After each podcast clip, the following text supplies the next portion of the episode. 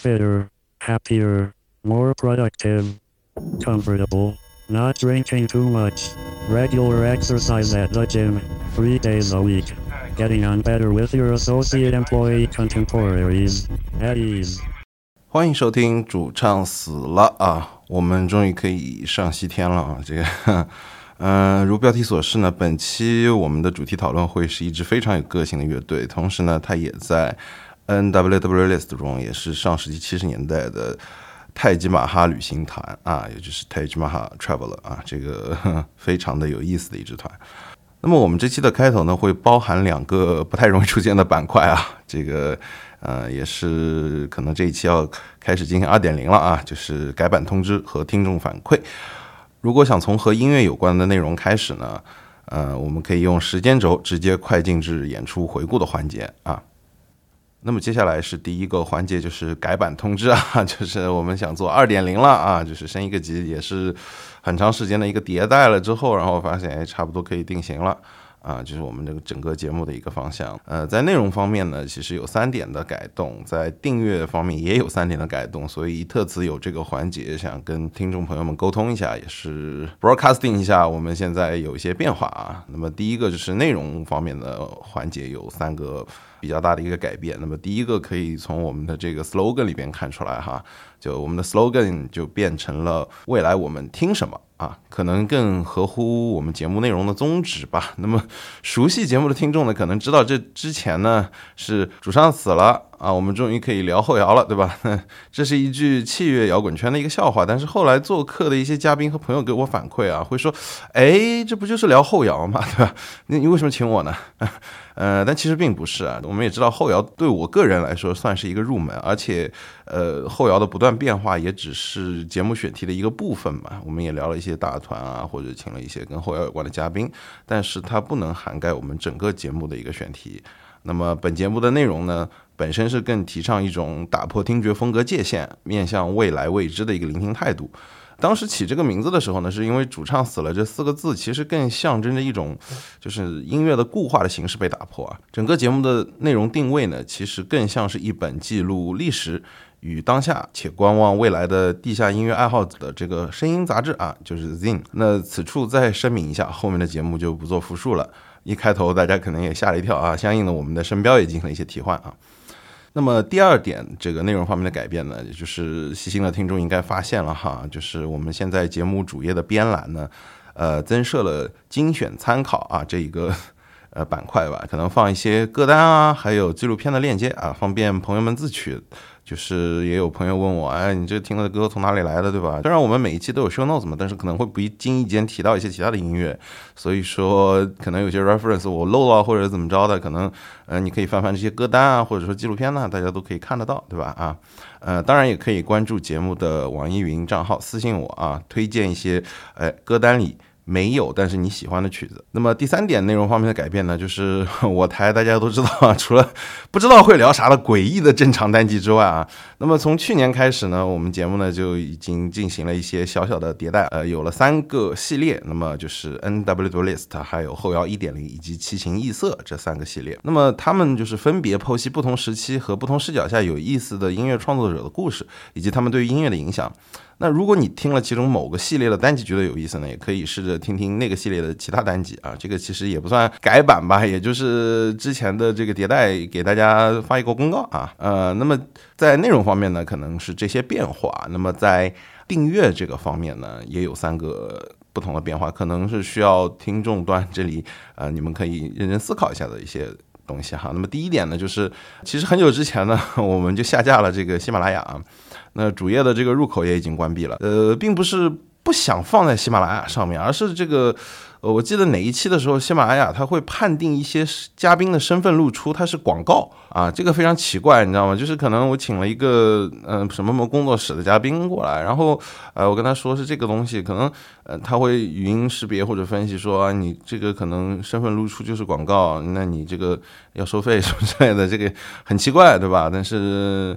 他会这样认为是广告，所以强制下架单集。然后呢，我们也很惋惜嘛，嗯，那这个就很遗憾了。我们还是就告别喜马的这个平台了，因为那毕竟，嗯，他们有商业上的考量，我们也理解。但是，呃，的确这样做的话，这个不知道。呃，后面会不会发生相同的这个问题？还要一遍一遍去联系，就很麻烦啊。呃，那么第二点，关于订阅方面，就是可能会有一些稍小小的变化了。就是，呃，近期呢，网易云音乐推出了通过接口同步我们节目主页内容的功能。哎，这点非常好啊，这里给他们的开发点个赞啊。因为我们之前这个网易云啊，就是经常这个有敏感词的问题啊，是吧？呃，搞的就是要猜这个 show notes 哪个字应该删掉的。后来有大概三四次吧，我实在太烦了，然后就直接删了每期网易云上所有的这个 show notes，就改成统一的模板。呃，那么现在呢，它因为可以同步嘛，那么 show notes 也可以同步过去，但是很可惜，这个链接图片和格式的显示都略有问题啊，就还是希望他们再加把劲吧，毕竟也是一个呃，对吧？我们的 听音乐在国内可能的一个首选的一个平台嘛。呃，那么第三点呢，订阅方面的一个方式了，这个其实可以说是老生常谈了哈。就是很多节目都呼吁啊，我们要用泛用型播客客户端啊，就来订阅收听啊。那为什么呢？就是的确，因为播客的信息传递方式，它决定了它就是不是像我们的微信那样，它是像邮件那样。异步的，就是并非说是像 Twitter 啊或者 Ins 微博这种短平快的方式啊，呃，那尤其是像啊本节目这类更新慢而且订阅量不多的这个独立的播客主啊，都非常珍惜你订阅之后啊手机推送到你这个前端的这件事情。呃，那换句话而言呢，所谓的这个 App 或者平台呢，只是起到了一个带通知功能的浏览器的一个作用啊。但是呢，随着这两年的这个播客行业的节约化之后啊，就发生了一些。比较嗯 tricky 啊，比较奇怪的一些事情啊，就哪怕是泛用型的播客客户端，很多的 app 现在砍去了这个 show notes 里的图文显示功能。就比方说，呃，中国大陆账号内的苹果播客现在就没办法实现，呃，这个显示图片。那么 Spotify 现在也是这个情况。呃，然而从播客底层公共的这个 RSS 协议开始啊，这个 show notes 它的图片跟链接就是节目的一部分，是对音频内容之外的补充。就如果中继分发的外卖平台把货自己扣了一半，对吧？这个从道义上讲，第一是对餐厅的不尊重，第二是对这个食客的不负责啊。所以还是呼吁一下听众，给耳朵换一个干净的浏览器，就使用全功能的泛用型播客客户端。呃，就是可以通过 RSS 地址手动订阅啊，同时又能显示图文以及链接的这个 app。那么在安卓平台下呢，AntennaPod 这个开源的 app 做了好多年了。啊，那刚才说的这些功能都很齐全，而且就是如果你下了这个 app，会发现这个 app 有很多五花八门的这种小诀窍啊，就非常好。呃，他们虽然用到了这个苹果的目录啊，但是没用到任何中心化的服务来导向到自己的这个什么服务器之类的。那么任何的节目都是通过设备本身去。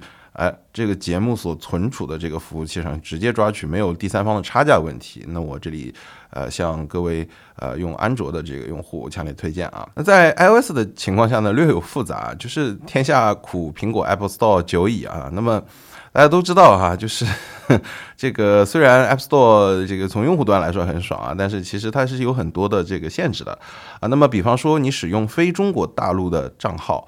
啊，可以下载 Pocket Cast 来收听订阅，包括这个 Overcast 或者 Castro，呃，但是如果你的苹果 ID 是中国大陆地区的，那 Pocket Cast 是下不到了啊。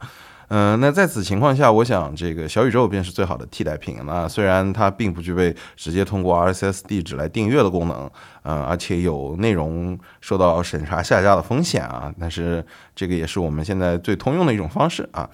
呃，当然，从一个不是那么熟悉播客的听众的角度，就会问啊，那我手机上现在有，比如说 Spotify、网易云或者小宇宙之类的中心化服务，我何必再多下一个 app 呢？对不对？这个是可能大家都会去想的一个问题，从用户端哈。嗯，但是我想提醒几点哈，就是任何一个平台为了竞争，总是会对这个有利考量而做出一些呃让步嘛，它就会下架与自身利益相悖的这些节目。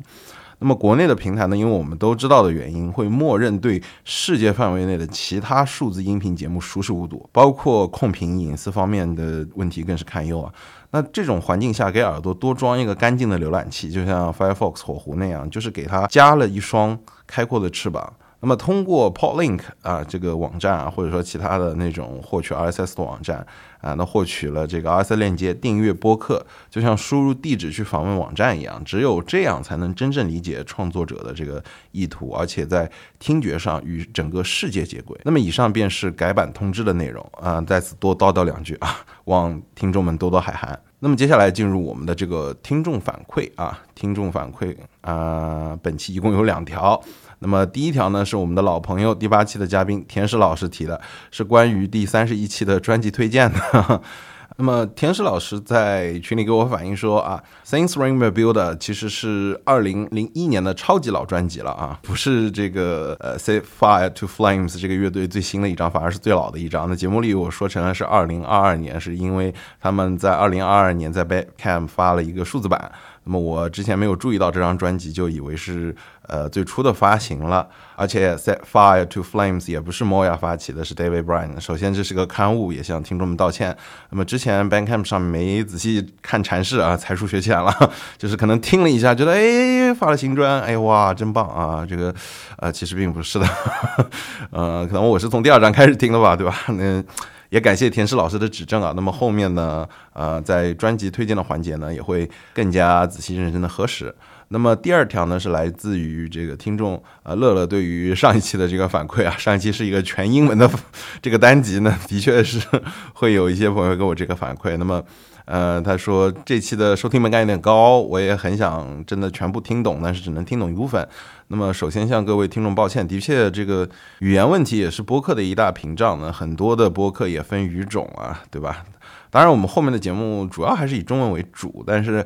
可能遇到好的会说英语的嘉宾，可能还是会做，对吧？毕竟整个大中华地区这个地下音乐场景的贡献者，不仅仅只是中国人嘛，对吧？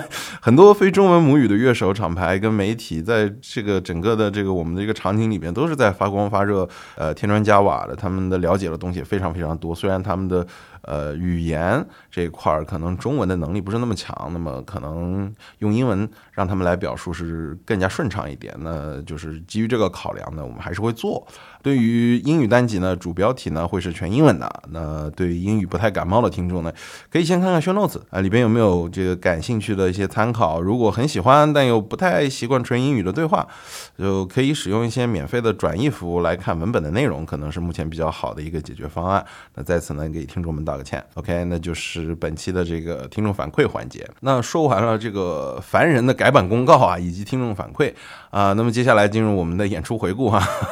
首先呢，是关注节目 ins 和微博的朋友一定知道啊，我最近跑了太多的现场哈，素材收了特别多，还没来得及好好理。那我们这一期就先说一些这个啊二三月份看的比较惊艳的演出啊啊，那么第一场呢就是这个树集啊，也就是中国南方树谣的集结啊，就是来了。呃，我记得是五个团啊，当时是的确是一个 大拼盘，嗯，那么首先有这个右侧河流啊，包括 Hint 啊，巧克力工厂啊，鬼否啊，对吧？就是都是很好的一些乐队啊，都是 Math Rock 的。开场的呢是 Hint 啊，我是夯唱之赶到现场的，这个 Hint 关注很久了，一直很期待他们的演出。那么这次赶上看上了，吉他的就是非常好，很有这种前卫摇滚的味道啊。这个也是希望他们能多做点新歌，我们来一起听一下他们的《Black》。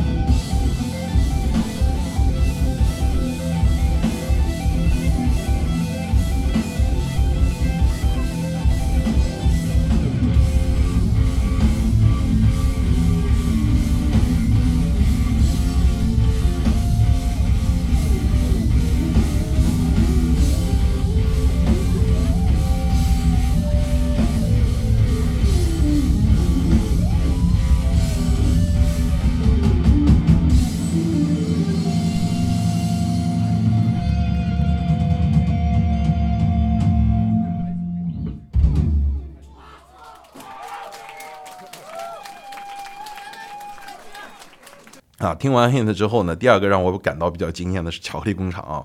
我记得我上次看他们还是在杭州的九球会呢，这次他们进步非常非常大，可能也是我好久没看他们了，对吧？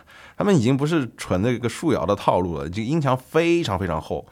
呃，那中间呢也有中国树摇第一人啊，大气乐团半理性的 Nick 阿力老师啊，倾情奉献了这个小号的处女登台，那效果也是非常的有新意。那么我们来听一下这段这个 Nick Fit 这个巧克力工厂啊。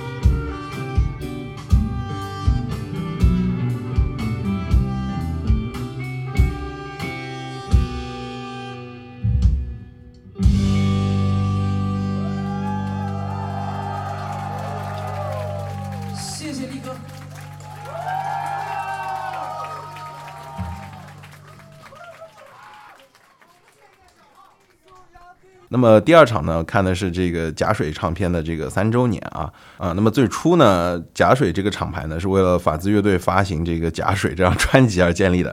不知不觉这个已经三年了啊，就希望疫情过后能够请到更多来自西安的这个实验艺术家来演出。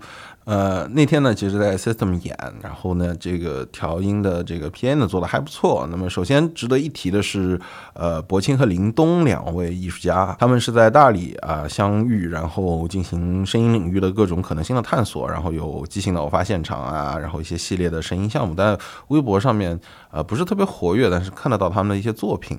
那么当天作为开场呢，其实非常适合啊。呃，非常的安逸啊，就是一会儿氛围切噪音，一会儿噪噪音切氛围的，就是很有新意啊。那我们一起来听一下他们的开场的这个演出。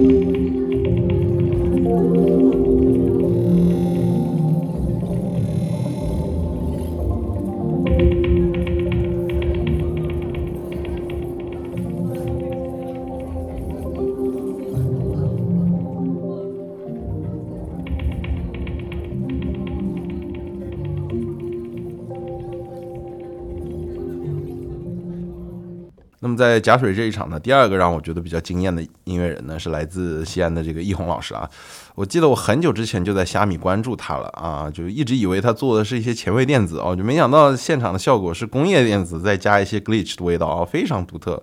而且他因为单人嘛，那就坐着，然后单手切合成器啊，然后单手去打 pad 啊，这种模式也是很少见的一个单人团的这个呈现的效果方式啊。那么我们一起来听一下啊，他的这个 black。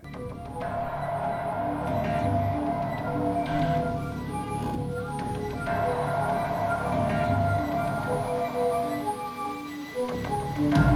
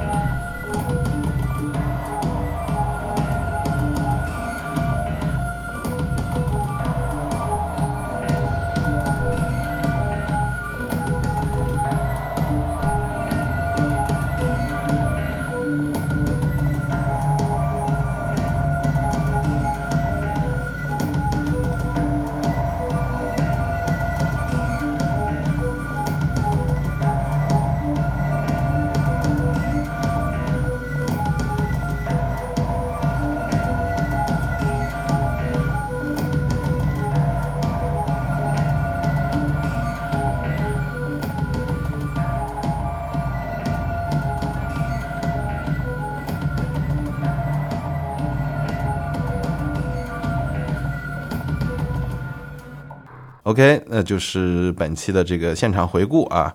接下来就是我们的这个主题讨论的环节。那在进入今天的主题之前呢，我想先放一下这个乐队的音乐啊。那么大家不妨猜猜这支乐队来自何方？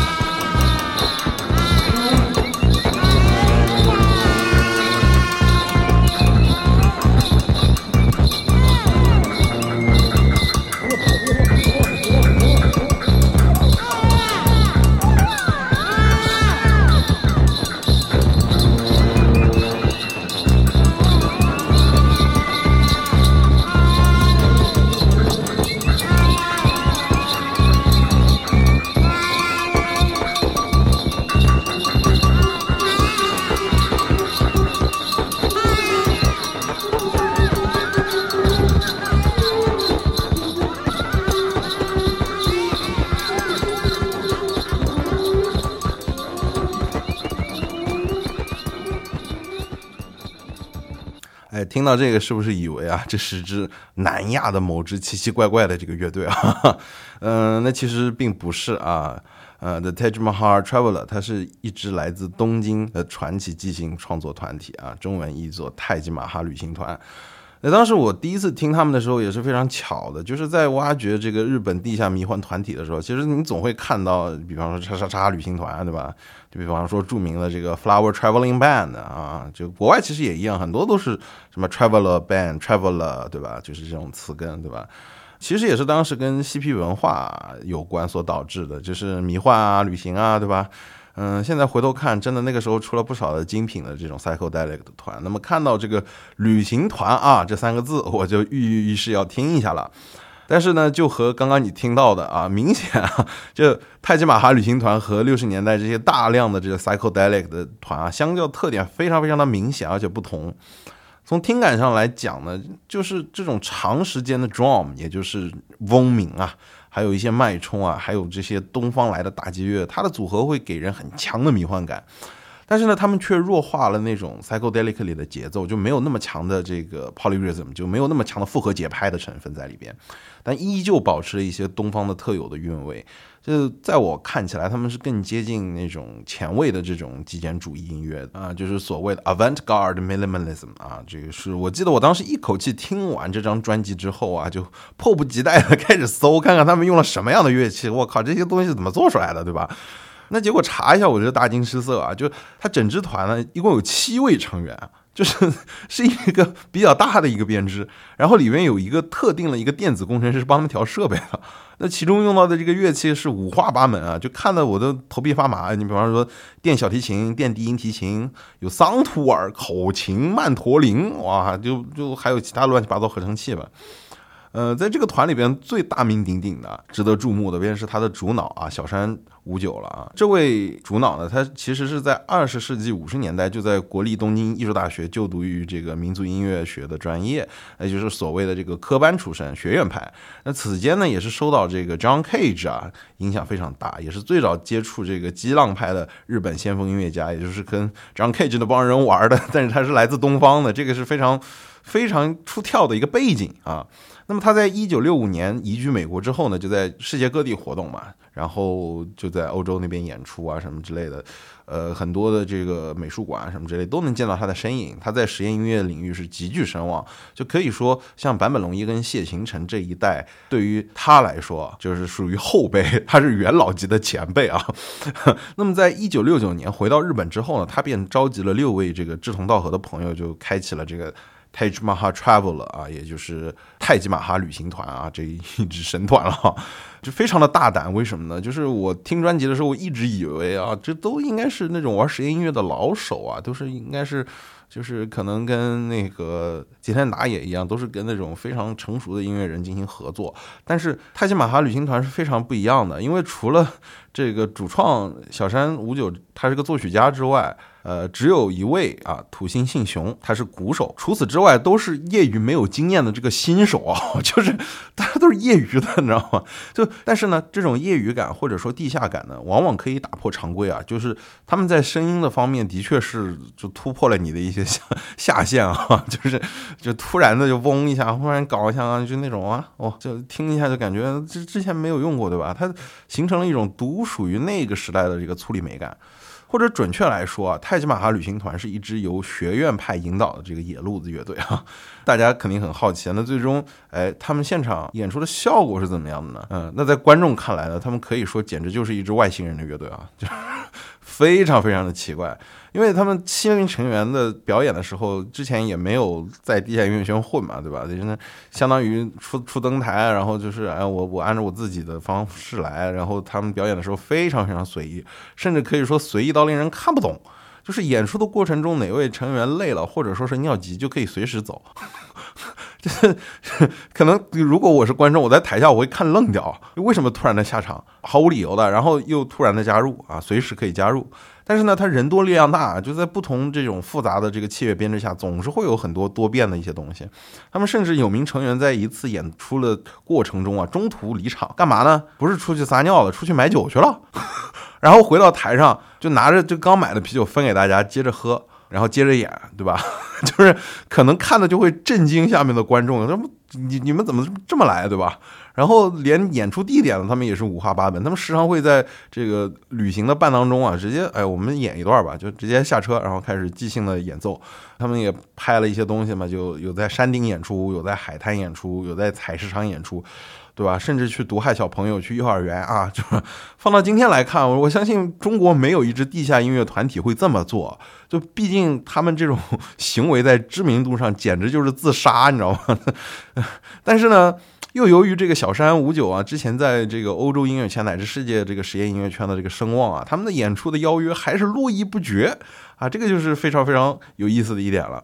就是在一九七一年呢，他们受邀前往这个欧洲巡演，甚至在一九七二年，他们干了一件大事儿啊，就是真的是在搞事情啊，就是呃，在一九七二年呢，他们乘坐一辆小巴，开始呢从地中海横穿整个欧亚大陆啊，到土耳其、伊朗、阿富汗、巴基斯坦。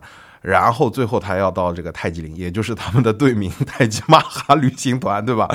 呃，结果有意思的呢是，由于这个到了这个巴基斯坦之后，他发现哎，印巴边境关闭，他们不得不把车给卖了，然后坐飞机再到泰姬陵啊。那这个是真的是非常非常的嬉皮，非常非常的随性啊。那这次的这个真的东游记啊，就被拍成了一部纪录片，那非常的有意思。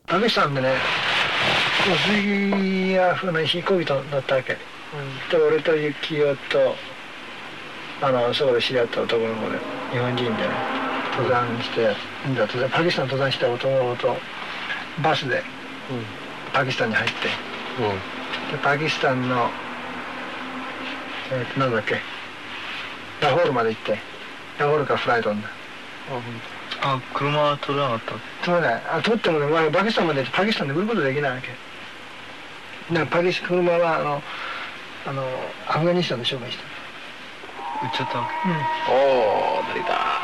来ました出たこれは何？だマハルハグラああれはもう外されたわけだな。もうだいぶ昔の話。をセンスはもうない。んだ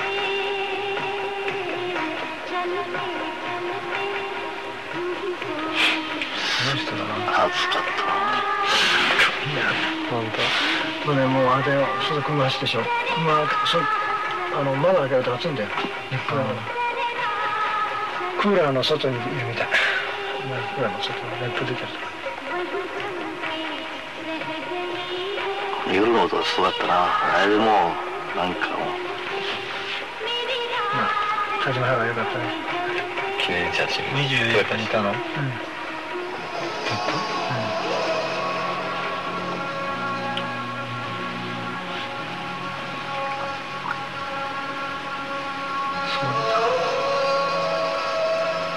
といろんな階級のやつが来るんだよ。ヒントとか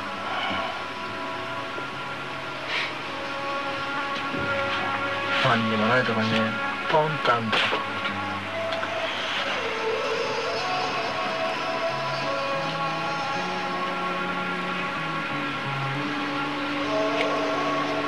庭に寝加わったら夜なんかな。だったね、うん、その夜何もないからねやっぱりこのタジマハールっていうのはもう別にねわからが何もないしさちょっと見たらすぐ終わっちゃうじゃん。その周りの風景とか物と鳥とか素晴らしいんだな。周囲全然何もないんだって？そう何もないうん。野原でそう野原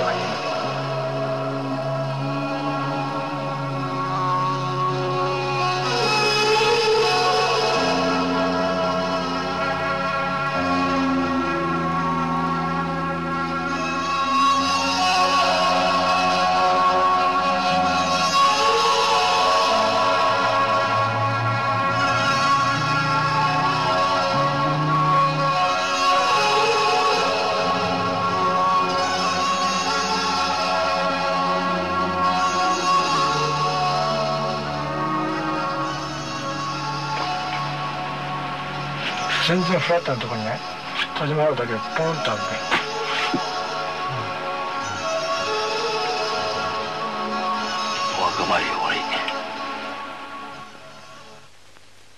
哎，那我们为什么要去重视这支哎七十年代的非常规的即兴演奏团体呢？哪怕就是他们的确是电子的先锋，然后做出了很多不一样的声效，那为什么要关注他们呢，而不是其他乐队呢？对吧？啊，我想呢，呃，像我呢，就在他们身上呢，就思考到两个非常有意思的点。那么第一点呢，就是哎，这些即兴的没有什么编排的这个乐队啊，就除了让成员不断修炼之外。哎，他是不是还能这么玩，对吧？就是我们一般觉得即兴团的这些能力啊，它的上限便是他们乐手本身对于器乐的这个把控，也就是说你的手是不是老练，对吧？你能不能，对吧？说白了，像像 Jimmy Hendrix 那种吉他能不能弹成那样，对吧？然后对于音乐的理解意，比方说别人给了一个节奏，你能不能跟拍，对吧？就是如果没有很好的扎实的这个基本功，可能就玩不起即兴。就是普通的我不懂乐理的这个人，我过来我跟你即兴不可能，对吧？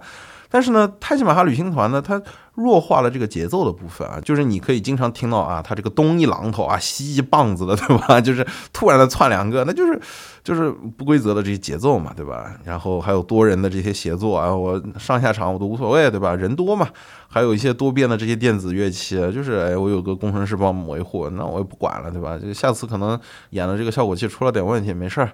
重新再来一下，对吧？这种混搭的方式啊，就打破了这个限制啊，而且还是能给听众制造这个意料之外的惊喜的，或者说他们就模糊了这个即兴乐队和大乐队之间的这个边界。嗯，那么第二个有意思的点，或者说是。有点疑问的点，便是即兴团在过去的有一个通病了，这个也是让很多乐迷惋惜的一个点，就是很多即兴的团他并不在意，甚至不想把他们的现场演出录下来。呃，就如我们在这个二十一期的这个酸姆四聊的时候就说到啊，这何端一呢，他采访的时候他说我这个认为音乐就是在当下。啊，我甚至想在死之前把自己所有的作品毁掉。但可能这个泰姬玛哈旅行团也是抱有相同类似的观点啊。他们至今为止也只有两部这个正式的这个录音棚作品啊，还是令我们这些聆听者不甚唏嘘。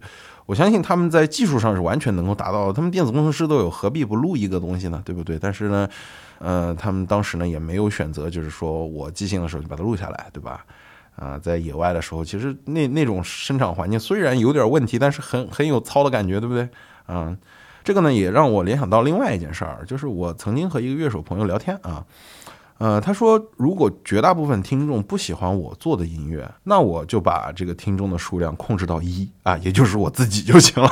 就啊，这个说法非常的有意思，但是有道理，对不对？嗯，在此呢，我也不想反驳这个创作者的看法。那毕竟绝大多数的这个创作者是想青史留名的，就是说想把自己的作品打磨到一定的成熟度，然后再向这个聆听者进行发布跟推广。呃，但是我想，这个其实还是能够说是只是针对于那些有精心编曲和考虑市场接受度的这个创作者来说的。那么对于这些即兴的，那就未必了哈。嗯，虽然到这个录音技术出现之前呢，音乐一直是靠手把手教、代代相传的方式来进行传递的，也不可能出现哎我这个能够 呃复现一个即兴的这个场景的这个情况啊，你可能是。啊，一八几几年是不可能办到的。但是在当下呢，人人都有一部这个录音设备的状态下，其实给历史留下一个 archive，就是给他留一个备份，我觉得是一件非常重要的事儿啊。那么跳出音乐，我们思考整个生命的功能来说呢，其实呃，无非两件事儿啊，对吧？生存本身和繁衍。那对于音乐来说，或者说是任何其他的这个信息媒介，那繁衍无疑是尽可能的不失真的捕捉以及复制它。那完成了繁衍的过程之后呢，在创作者不幸离世的情况下，那么他再去做这些东西的时候，他意识的一部分也能借由这个媒介，在我们的脑海中死而复生，就像泰姬玛哈旅行团一样。我想他们当时去这个幼儿园演奏的行径，可能已经是基于他们的潜意识的一个认知了。就无论当时的日本大众觉得他们的音乐有多怪。就可能他们的音乐真的是做给未来的听众来接受的，他们也不会意料到，就将近半个世纪之后，有个来自中国的听众会如此热爱他们，珍视他们所做出来的一些场景啊。那么在留录音这件事情上，我想现在的很多即兴团也慢慢想清楚了，是吧？就仅仅是在大陆啊，这几年我也看到了很多好的这个即兴乐队啊，会推出自己的 live 专辑啊。啊，那从北京的自发合奏到东北的粗糙印象，上海的水门厅，乃至广州的码头组和一次性交朋友，我们也能从这一份份录音中听出他们的进步和变化。那讲回这个泰姬玛哈旅行团，嗯，在七二年他们经历了一次就是尴尬的旅行之后，回到了日本。嗯，他们留下了我们刚说的这两张唱片啊，就是 July Fifteen, Nineteen Seventy Two 和 August Nineteen Seventy Four。啊，就直到一九七七年，随着两位成员啊小赤龙和土屋信雄啊离开乐队去从事宗教活动了，对吧？这个非常的泰姬玛哈，对吧？那泰姬玛哈旅行团呢就至此彻底解散。那之后几乎所有的成员都销声匿迹了，就唯有这个小山五九啊，他作为一个呃日本实验音乐的活化石，他 仍仍然继续这个音乐的旅程。啊，最后他移居纽约，成为一名职业的作曲家。那最终，这位大师呢，因食管癌在二零一八年去世，也是再次缅怀一下他。最终呢，这段历史也画下了一个句号。那么，以上便是本期的主题讨论环节。本期也是主唱死了播客 N W W List 的第三期。N W W List 是一份混杂着二百一十九位艺术家和乐队名字的前卫音乐清单，由 Nurse with One 原始成员陈列。它是一本先锋音乐破碎的入门书，一份购物指南，一册家庭作业，一个奇声异响的寻宝游戏。OK，那么接下来进入我们的这个专辑推荐环节。那么本期呢，我推荐三张专辑啊，也是最近听到了最最惊艳的三张专辑啊。那么第一张呢是 Goat 这个团啊，山羊，哈哈，这个熟悉他们的这个朋友一定知道，他们是一支非常有影响力的瑞典的这个 Psychedelic 的组合啊。就做迷幻音乐的，那么他们的新专名字叫《All Death》，哦死了，非常的惊艳啊！相较之前的这个纯的 Psychedelic，用了很多的这个电子的元素进去啊，它更具未来感。那么第二张呢，我推荐的呢是花轮 Tempest 啊，就是花轮，我感觉已经嗯，就是看到网文，看到沼泽，哎，有不一样的这个发展方向了，它已经彻底电子化了。非常非常喜欢那现在的花轮呢，他抛弃了原有固有的这些后摇二点零模式啊，也是对吧？主唱死了是吧？继往开来，就希望他们尽快演出。我已经迫不及待想看重生的花轮了！这张专辑也是别的这个音乐的今年的一个非常好的一个呈现发行哈啊，推荐大家有机会可以去啊收一下这张专辑啊。那么第三张呢是楼长的新专《The Form of Spine》。呃，翻译成中文应该叫这个呃脊椎的成型是吧？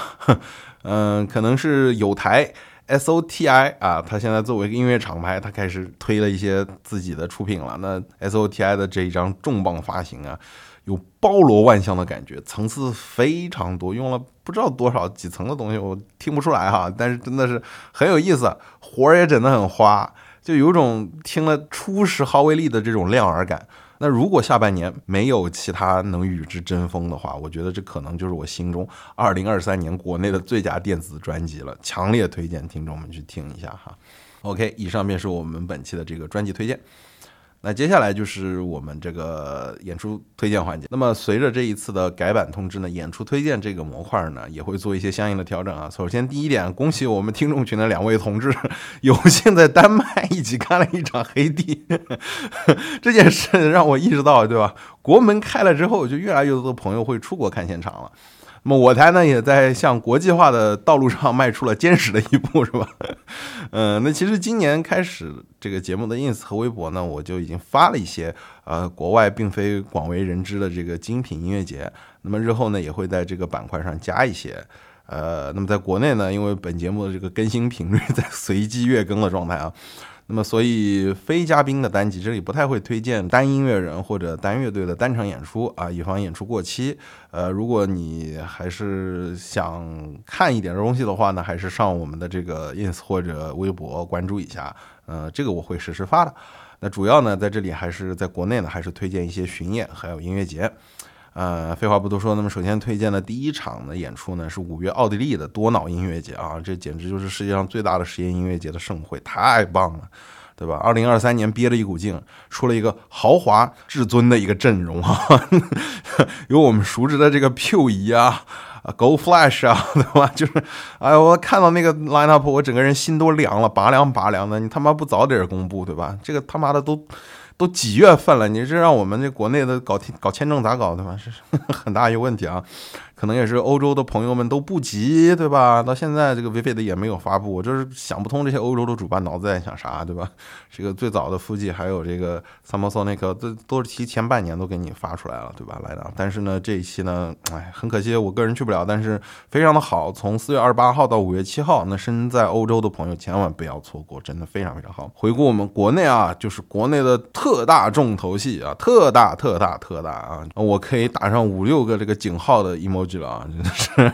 对吧？就是六月九号到六月十一号的明天音乐节啊，那阵容呢被打码了，对吧？飞哥自己都说了，对吧？自己硬上自己给自己评论，对吧？这是他先人好烦哦，我们也好烦哦，你咋不说呢？对吧？嗯，但是呢。我觉得就是喜欢这个实验先锋前卫噪音挂的这个朋友啊，无脑冲，没有没有没有没有什么想他这个阵容什么之类的问题。到时候如果有盲鸟票，我肯定是第一个买啊。这个反正一百人的这个早鸟，我是无论如何啊，对吧？这个我手欠一定会去摁的，对吧？摁不摁得到，阿弥陀佛了，对吧？那毕竟是明天音乐节，还管他妈什么阵容呢，是吧？这个有兴趣的朋友也可以看一下 B 十 B 站或者 YouTube 它的官方账号看一下。从第三届开始到第六届的这个盛况啊，第三届是浮士德，那么第五届呢有这个宫，对吧？第六届有妹子宝，哎呀，不提了，反正就就这样吧，对吧？就是无脑冲，无脑冲啊。呃，那么接下来还有五月近期的这个音乐节呢，就是五月十二号到五月十四号的二零二三年的招待会啊，电子音乐节，感觉快成了国内的 movement 了。当然，这次除了国内的歌舞 DJ 之外啊，终于开启了很多国外的 DJ 进来。啊，像 Physical Therapy 还有 Pretty Boy 也是非常值得期待的啊。那么招待会，我们沙滩相见是吧？最后推荐两场国内的这个巡演。那么第一场呢是在五月中旬啊，这个封江州老师新专渣渣的巡演啊，这个神棍老师做的，相信现场不会让你失望啊。毕竟封老师对吧？上次在明天音乐节就已经令人非常的震撼了，对吧？后面也在 B 市有过专场，大家有兴趣可以看一下这个回访录像啊。那么第二场呢，便是海清和李欣所在的这个乌飞兔走昼环夜的这个新专辑《金苹果》的这个专场巡演。那新专听下来呢，我个人没有太多的惊喜啊，就是还是保持跟之前一样的水准吧。但是说不定现场会 jam 还是非常值得一去的。那么以上便是本期的演出推荐了。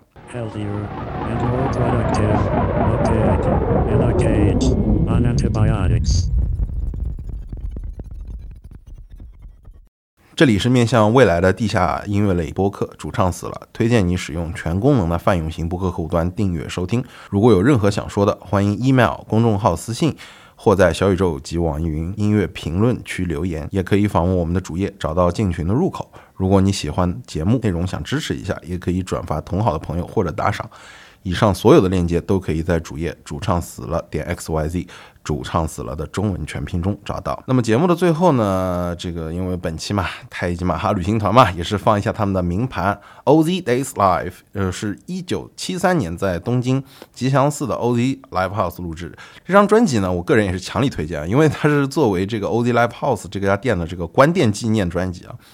这个店经常因为一些违禁品的问题，所以最后，对吧？就是啊，over 了，对吧？但是它收录了非常多的这个实验音乐人的这个作品啊，或者很多日本的实验音乐人都会在那边演出。呃，那这张专辑呢，其中除了太极玛哈旅行团之外，它还包含了大名鼎鼎的南正人，还有裸身集会。那么本期节目呢，就到此结束，感谢你的收听，我们下期再见，拜拜。